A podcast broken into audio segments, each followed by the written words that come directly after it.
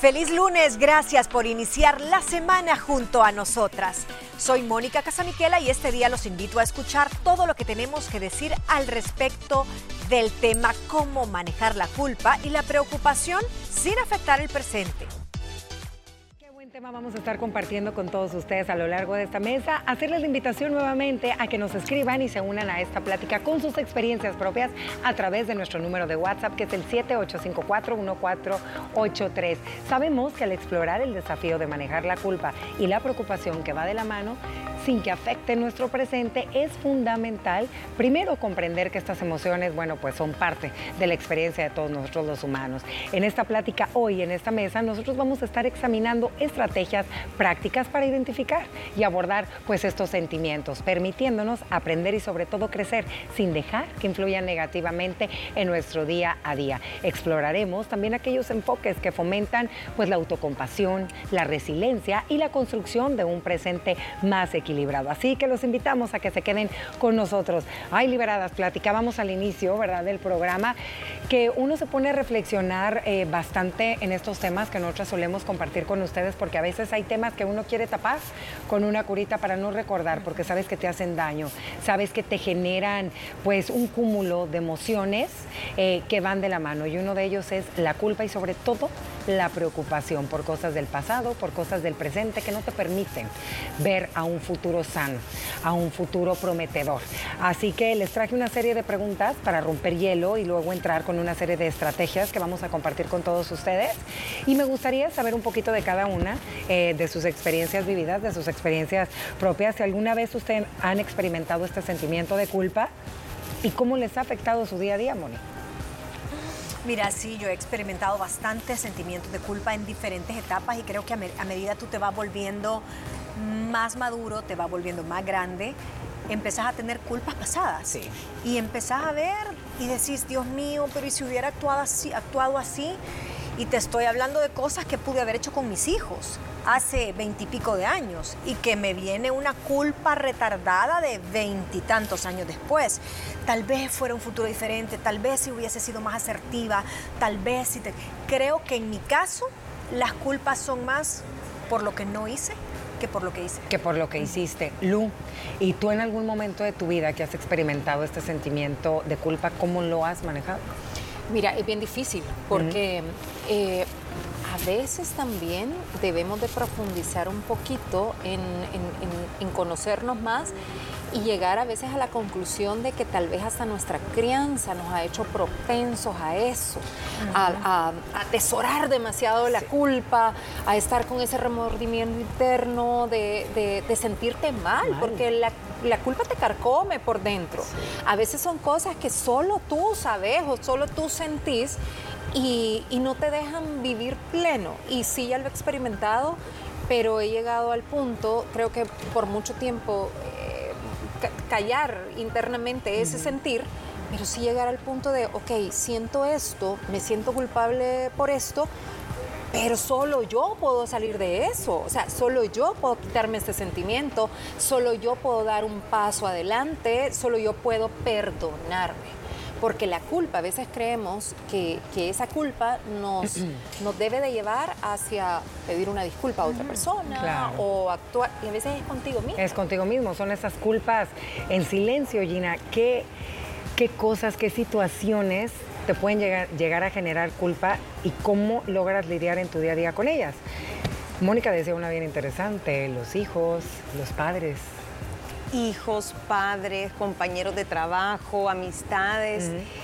Mira, la culpa es un sentimiento normal, ojo, y, viéndolo desde el punto de vista positivo, al menos refleja que tenés corazoncito, que tenés conciencia, que te das cuenta cuando dañas a alguien, de verdad que actuaste mal. Pero en el caso, como decía Luciana, que a veces son culpas nuestras que no afectaron a nadie, creo que el problema está muchas veces en nuestra autoexigencia, en tener expectativas de que vamos a lograrlo todo, que nunca vamos a fallar y ningún ser humano es perfecto. Entonces creo que podemos partir de ahí. Luego que cuando hablas de culpa, hablas del pasado, algo que hiciste o no hiciste, pero ya pasó y no lo vas a poder cambiar. Si podés pedir disculpas, chivísimo. Si te podés perdonar a ti mismo, dale, porque es necesario. Pero si no hay nada que puedas hacer al respecto, tenés que pasar la página y que no te defina tu futuro. Claro. O sea, soltarlo. Soltarlo. Pero fíjate que a partir de los tres años, eh, de dos y medio a tres años, de lo que estaba un poco estudiando este tema, dicen que es cuando nosotros empezamos a experimentar y empezamos a conocer un poco acerca de nuestros sentimientos. Y la culpa viene ahí, obviamente, pues a escalas, ¿verdad? No es lo mismo la culpa de hacer una travesura de chiquitillo a la culpa de una mamá. Y decían estos expertos que tenemos que tratar de entender que hay de culpas a culpas y me llamó mucho la atención. Está la culpa cuando tú sabes que hiciste un daño. Por ejemplo, yo estoy aquí con ustedes e hice un comentario denigrante a una de mis compañeras con la alevosía y ventaja para hacerla sentir mal. Esa culpa, eh, yo sé, ¿me entiendes? Que lo que hice yo es algo malo y siento culpa y estoy arrepentida y me ayuda eso que pasó para darme cuenta que estuvo mal hecho. Pero ¿qué pasa con aquellas culpas? Y lo decía Moni, lo decía Lu, que son tuyas. ¿Qué pasa con aquellas culpas que tienen muchas mamás del salir a trabajar y tener que dejar a sus hijos? ¿Qué pasa con ese tipo de culpas? Que son no porque hayas hecho algo malo, ni porque estás haciendo algo malo, sino que así es. o actuando consciente. Actuando, hay de culpas Hay culpas, morales, hay mm. culpas sociales, hay culpas solo a un nivel espiritual, que sos tu Dios y tu, y tu culpa y dependiendo del, giro, de culpa, creo que así lo tenés que tratar. Eh, hay muchas culpas que no hay como, no hay cómo redimirlas. No, no, hay cómo redimirlas porque, ya pasó y el tiempo y ya la consecuencia ya estuvo. Entonces, ¿cómo lidiar con esa culpa? Entonces creo que muchas veces es tu silencio, Dios, y un acto de contrición y, ponerte, no, no quiero hablar de penitencia, sino que, ok, entonces ya no puedo hacer nada por repararlo, pero cómo esto me va a hacer ser una mejor persona, que saquémosle provecho a esa culpa que siento. Eh, hay temas también de culpa moral en el tema de los hijos, si les hubiese dedicado más tiempo, oh. si mi forma de educarlos hubiese sido, como decía la psicóloga, diferente, de una manera asertiva, de una manera positiva. Eh, o, yo les he contado, en el caso cuando, digamos, mi mamá estaba enferma, fueron cuatro años de un cáncer y en la etapa final quizás yo me concentré más en los cuidados paliativos y esto y todo, y tenía esa, yo sabía que ella se iba a ir y yo pasaba enfrente de la casa y decía, ay, mañana la voy a venir a ver, pero es que ahora tengo que ver lo de la cama de hospital y no sé cuánto. Y ahora digo, esa culpa de que un minuto Cambiaría todo porque un minuto me la regresaran, ¿me entendés? Entonces yo decía, pero es que ¿por qué no la fui a ver? Porque estaba más concentrada, un sentimiento de culpa en el que todavía estoy lidiando en el valor del tiempo en el que la tuve viva, que yo sabía que ella iba a morir, y yo estaba más concentrada en la enfermera, que pagar el hospital, que la quimio, que no sé cuánto. Y ella estaba ahí. Ahí está. Eh, eh, ¿Me entendés? Y creo que ella como mamá hubiese preferido menos cuidados, pero tenerme quizás más tiempo a, a ti ahí. Ajá. aquí vamos a entrar con hay dos causas y la culpa y la preocupación se encuentran en las raíces, ya lo dijeron las tres, de eventos pasados, de decisiones que ya tomaste o temores hacia un futuro inseguro, que no sabemos. Dos, lo mencionaste tú, Gina, la autoexigencia y también esas expectativas a veces poco realistas y el miedo al juicio alimentados por una sociedad. Obviamente, pues la culpa puede haber muchas razones y quisiera que entráramos de lleno un poquito a platicar de esto y vamos a hablar del pasado, de esas culpas que ya pasaron pero ¿qué pasa con esas culpas que se te adjudicaron? Que las vienes, que, te las echaron en la mochila a ti. ¿Qué pasa. con esas culpas? Pasa. Las familias muchas veces acarrean pleitos ajenos o de generaciones de atrás que terminan los hijos heredando y, generaciones eh, pasadas, eh, futuras. También sucede mucho, les voy a poner un ejemplo, cuando en un matrimonio, digamos, se divorcian, no queda bien en buenos mm. términos mamá y papá, muchas veces a los hijos se les transmite esa culpa. O los niños, como nunca se les habló con claridad qué pasó, asumen que fue algo malo hicieron o que fue culpa de ellos, que mamá o papá se fue de la casa o que no está. Entonces son temas muchas veces tabú, no hablados, eh, pleitos que nunca se solventaron y entonces tú le venís y a tus hijos también les inculcás esos resentimientos eh, o culpás a otros de cosas que nada que ver. Yo creo que se hereda mucho a nivel familiar el tipo de educación y también ciertos traumas que traemos. Pudiste equivocarte en la adolescencia, hiciste algo que te afectó, no sé, probaste las drogas, eh, te embarazaste eh, siendo menos de 15 años, no lo sé, tantas cosas que te pueden pasar, pero que fueron tus decisiones y que al final te vas, o sea, o te flagelas toda la vida o aprendes de eso y te vuelves una mujer fuerte. Claro, y aquí viene otra, Luis, creo que la sociedad también pues eh, rige un papel fundamental en todo esto y esas altas expectativas que a veces nos ponemos personales y sociales nos afectan, como por ejemplo el no haber estudiado lo que tu papá quería que estudiaras, no sé, o no haber sido la hija que ellos querían que fueras. Sí, yo creo que muchas personas sí podemos cargar con, ese tipo de cosas, con sentirnos culpables, como decía Moni, más de lo que no hiciste que de lo que hiciste, de haber cometido un error. Ahora, la culpa es obsoleta, es inútil si no te motiva o no te impulsa a ser mejor. Yo creo que vivir con culpa y estar ahí con ese sentimiento, pero a la larga eh, no haber aprendido nada, actuar de la misma manera, escuchaba a Mónica con lo que decía con su mamá, yo creo que esa es una gran lección para decir, ok, ¿cómo administro el tiempo? Y yo creo que tú lo entendiste, en tu interior tú sabes. O el día de mañana que la vida me ponga otra vez en esa situación, yo voy a saber cómo priorizar o... ¿Qué es más importante? Entonces creo que la culpa nos debe de llevar a eso. Si no nos motiva a tener un cambio, a recapacitar, a reevaluar una situación. Yo pasé por un divorcio. Sí. Y, te digo, en los divorcios también hay culpas. Claro. O sea, y ahí es donde debes de decir, ok, yo tuve responsabilidades de, en este nivel o en estas acciones. La culpa está ahí, pero tiene que estar para que tú corrijas tal vez eso que hiciste y no volverlo a hacer no volver a pasar por ese mismo camino. Así que buen tema el que estamos platicando con todos ustedes. Nos vamos a ir a una pequeña pausa comercial. Quédense, les vamos a compartir un par más de causas y también les vamos a compartir una serie de consejos. Ya volvemos. Haremos una pausa. En un momento estamos de nuevo con todos ustedes. Continuar en sintonía de nosotras las liberadas con este tema y sigamos reflexionando. Seguimos con un par más de causas que les vamos a compartir a continuación y el éxito a expensa de otros. En el momento de tu vida, la mejor y que estás en la cúspide y que quieres comerte al mundo y que quieres todo, no te das cuenta que por tu éxito te llevaste entre, dicen por ahí, entre las patas a varios, que a lo mejor ya está su hogar perdieron, ¿me entiendes? O sea... Yo creo que ahí, Ana Pao, hay que diferenciar en dos escenarios. Siempre puede que te sientas mal porque, nuevamente, la culpa enseña que tenés corazón, que no te vale la vida.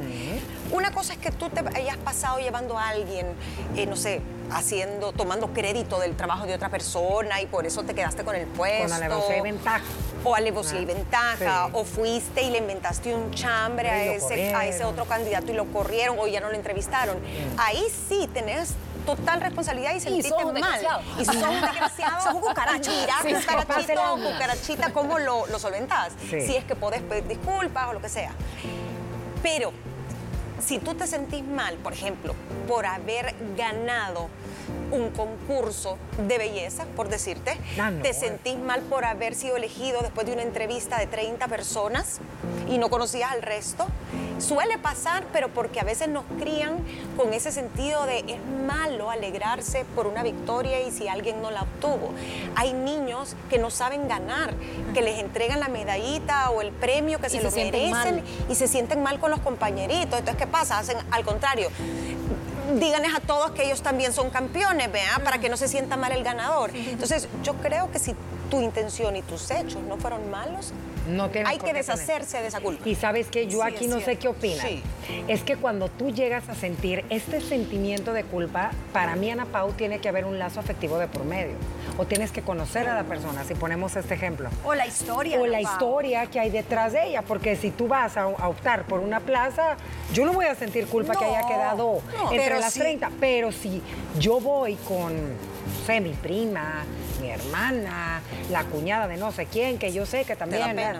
Como que ahí siento que sí me pegaría. Pero no necesariamente, porque puede ser que yo esté en un concurso, ponerle de ingeniería y le van a dar el premio al mejor, al ingeniero del año, a Juancito y Pedrito. Y honestamente, Juancito viene y se gana en los 30 mil dólares. Y el otro, es el segundo lugar, no ganó nada, pero tú, después de la ceremonia, te dicen, ay, fíjate que el otro con eso se iba a comprar una casita que ya le habían dado la prima y también iba a lograr pagar el parto de la hija, claro, te siembran la culpa y como tenés corazón y sos humano y sos vulnerable, ahí te, tú mismo te sembras la culpita, pero lo ganaste de ley, De el premio. correcta. Entonces, Pero es que injusto. Es injusto Sí. el que te pongan un panorama de manipulación para sentirte culpable, culpable. porque los dos dieron el 100%. Claro. Entonces, bien ganado, bien peleado, bien merecida Ahí bien la, la gratificación. Entonces aquí lo que, lo que para, para entender, aquí es la culpa te la generan en base a una manipulación, cuando te hacen sentir culpable, cuando tú diste el 100 A veces. para obtener.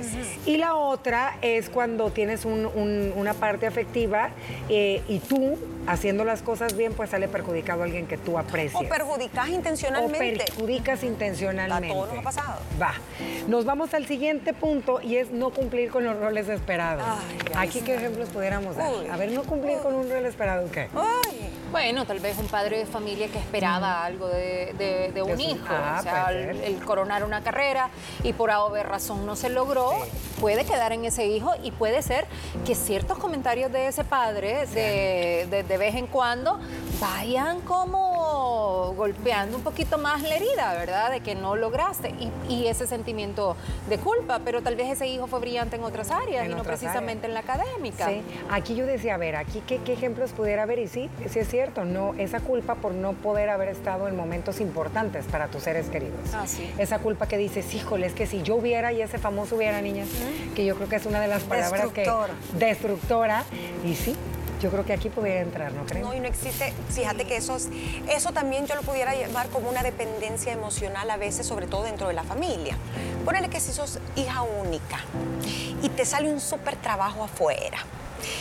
Claro que se te arruga el corazón cada cumpleaños de mamá, de papá, o si se enferma El día de en la eso. madre. Pero entonces vas a renunciar a eso porque alguien tiene que estar a ellos. Ellos ya vivieron. Tú estás haciendo tu vida y tú puedes ayudar a distancia hasta donde se te permita sin sacrificarte tú. ¿Cuántas mujeres por esa culpabilidad de, no sé, eh, pobrecitos mis hijos que se quedan solos, renuncian también a ciertas metas que tenían sin necesidad?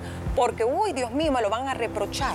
O a veces Sí. no haces ni tu vida porque tu mamá enviudó Claro. o porque tu papá está solo y vive contigo o tú vives todavía con él y no puedes hacer tu vida porque sos hijo único o sos de todos los hijos el único o la única que se hace cargo. La mujer. Y el casarte va a significar tomar otros roles, otras responsabilidades que te vas a hacer sentir culpable porque ya tu mamá o tu papá no van a tener el 100% del tiempo, va a pasar a un segundo plano, pero siempre súper bien cuidado y todo, pero no, tu cerebro está bloqueado y no das ese paso por la culpa. Sí, es que yo Y creo- mucha gente lo hace. Mucha Sí. gente se Y también pues obviamente la culpa varía mucho de tu situación de vida, de, de lo que estás, de cuáles son tus prioridades. Muchas mujeres experimentan y también hombres el sentimiento de culpa porque en ese momento preciso de su vida, para ellos su prioridad era salir a trabajar para que no les faltara nada a su familia. La vida pasó, los hijos crecieron y están solos, ¿me entiendes? Porque nunca estuvieron presentes en el momento que los niños lo necesitaban. Y creo que es complicado estos sentimientos de culpa. Tenemos Mira, yo creo que sí hay que ser eh, muy despiertos en no permitir que nos, nos carguen culpas que no, Que no nos son, corresponden. Eh, ahorita se me, se me ocurría el caso también de hermanos que, que tienen que estar al pendiente de sus hermanos porque los han hecho sentir culpables de ser exitosos y el hermano, el Buen otro no es punto, exitoso. sí, es cierto. Y entonces si tú tenés, si tú tenés una vida acomodada, entonces tenés la obligación de darle. de compartir, De compartir. porque el otro no está en la posición que tú estás. Y si no te generan culpa. Y si no. Pobrecito, Te ataca toda no la familia. suerte, ajá. Ajá. Qué mal hermano. Qué mal hermano, porque tú tuviste lo- los medios, porque te casaste bien, por, por lo que sea. Pero sí he escuchado muchas historias y bueno, hasta historias de famosos que tienen que estar al pendiente manteniendo hermanos, familia, tíos, eh, todos. ¿Por qué? Porque lograron ser, por ser alguien. Miren, tenemos un comentario por aquí de un televidente y dice así, niñas. Yo pienso que la culpa se presenta cuando no dejamos el pasado y no vivimos nuestro presente. También cuando no reconocemos que también tenemos el derecho de equivocarnos. Nos culpamos por todo lo que no podemos controlar. Qué buen comentario nos acaban. Fíjense, nos culpamos por todo lo que no podemos controlar. Qué buena reflexión. Casi nunca podés controlarlo porque esa culpa ya está escrita en piedra, ya. pasó, ya el daño ya está hecho. A menos que una disculpa y poder eh, hacer como un propósito de enmienda o todavía te disminuye, es un atenuante, pero si ya no puedes hacer nada, ni modo. Y también no creen que hay culpas que salen a flote ya después de años. Que a lo mejor y tú en ese momento hiciste tu. Ajá. No, y dices, hey, la decisión que yo tomé en esta etapa de mi vida, pues yo la vi bien y hasta la fecha bien. Crecen los hijos y te lo achacan y ya te generaron ese sentimiento de culpa que tú no habías tenido. Qué difícil, ¿no? Pasa mucho, porque uno no quiere que obviamente de tus hijos te reprochen o algo, pero si, si tú estabas seguro y te sentís tranquilo por la decisión, no tenés que dejarte. Dicen, buenas tardes, liberadas. Un tema muy interesante como todos, mencionar que hay culpas heredadas, culpas familiares, que son las más complicadas. Si no hay alguien que corte esas raíces, las culpas sociales, que estas serán, estas serán más frecuentes perdón, como el corte de esas raíces, coma, las culpas sociales que estas eran más frecuentes en el pasado. Ah, ok, que esto pasaba más antes. Por temas religiosos, por ejemplo, señalar a quien no mantenía el celibato hasta el matrimonio, o si alguien se divorciaba, olvídense. Otras culpas son las manipuladas por la pareja, uh. otras son las propias culpas que pueden ser reales o imaginarias. Hay que buscar ayuda cuando estas culpas se vuelven incapacitantes, crean grandes inseguridades. Feliz tarde, wow. Qué buen punto. Cuando la culpa se vuelve incapacitante, creo que tenés que hacer algo. Y saben que las culpas silentes, esas culpas que solo vos sabes y Dios saben. Muchos casos de esos hijos que nunca reconociste y tú sabes que antes pasaba muchísimo cuando no habían exámenes de ADN y tú sabes que ese niño que iba ahí era tu hijo, en el caso de los, de los caballeros, por ejemplo. En el caso de una mujer es más difícil porque andar a los nueve meses. Y nunca quisiste enfrentarte, nunca quisiste reconocerlo y sabes que ese niño andaba de ahí deambulando y solo tú lo sabes. Solamente y tal vez esa, o, esa mamá que en algún momento te dijo, mira, estoy embarazada y es tuyo. No, para nada. Y a veces las mandaban a otros países. O él se iba y se olvidaba de Oigan, y hablemos de esas culpas, antes de que el uno lea el próximo comentario, esas culpas, tú lo dijiste, Mónica, y quiero retomar este ejemplo.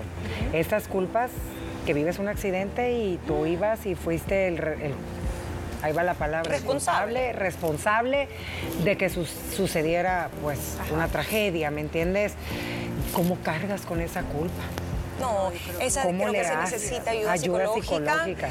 Dos, eh, también tenés que aprender de eso. Si fue un accidente porque ibas con alcohol, de, por medio, velocidad. No, va a ser. O sea, como podás retribuir, pero siempre te va a quedar esa. La cosa es aprender a vivir y que no te defina, no te vas a amargar tu vida, no vas a dejar de disfrutar. Eh, todo lo que la vida también te da, porque a veces vivimos enfrascados en lo que hicimos mal y no en lo que hicimos bien. Puede ser un ejemplo, un testimonio para alguien más.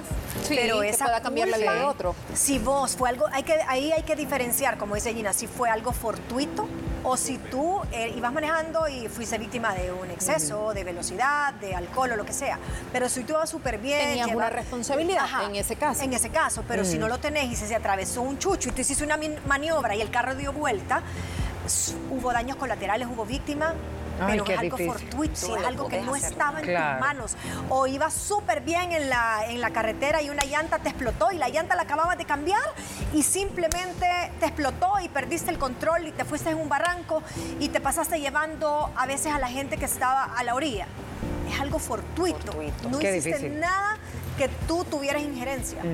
Lu, para antes de, irnos un, comentario. Sí, dice, la mejor manera de manejarla es corrigiendo si aún se puede u olvidándola e intentando hacer lo mejor posible para no sentir ese sentimiento de culpabilidad. Así que bueno, qué interesante plática. Recuerden que pueden escuchar todas las mesas de nosotros a través de nuestros podcasts. Y bueno, al integrar estas estrategias, estos consejos que nosotros les estamos implementando en tu vida, puedes trabajar hacia un equilibrio emocional, que eso es bien importante, que te va a permitir enfrentar esa culpa y esa preocupación sin que dominen tu presente. Gracias por haber estado con nosotros. De este y otros temas platicamos todos los días en nuestro programa. Recuerda que nos puedes sintonizar de lunes a viernes. Estamos contigo a las 12 del mediodía en punto a través de la señal de Canal 6. Y no olvides que también puedes seguirnos en redes sociales como arroba liberadas TCS. ¿Cómo es la relación que tienes con tu cuerpo? Sobre ello platicamos mañana. ¿Qué les parece? Los esperamos.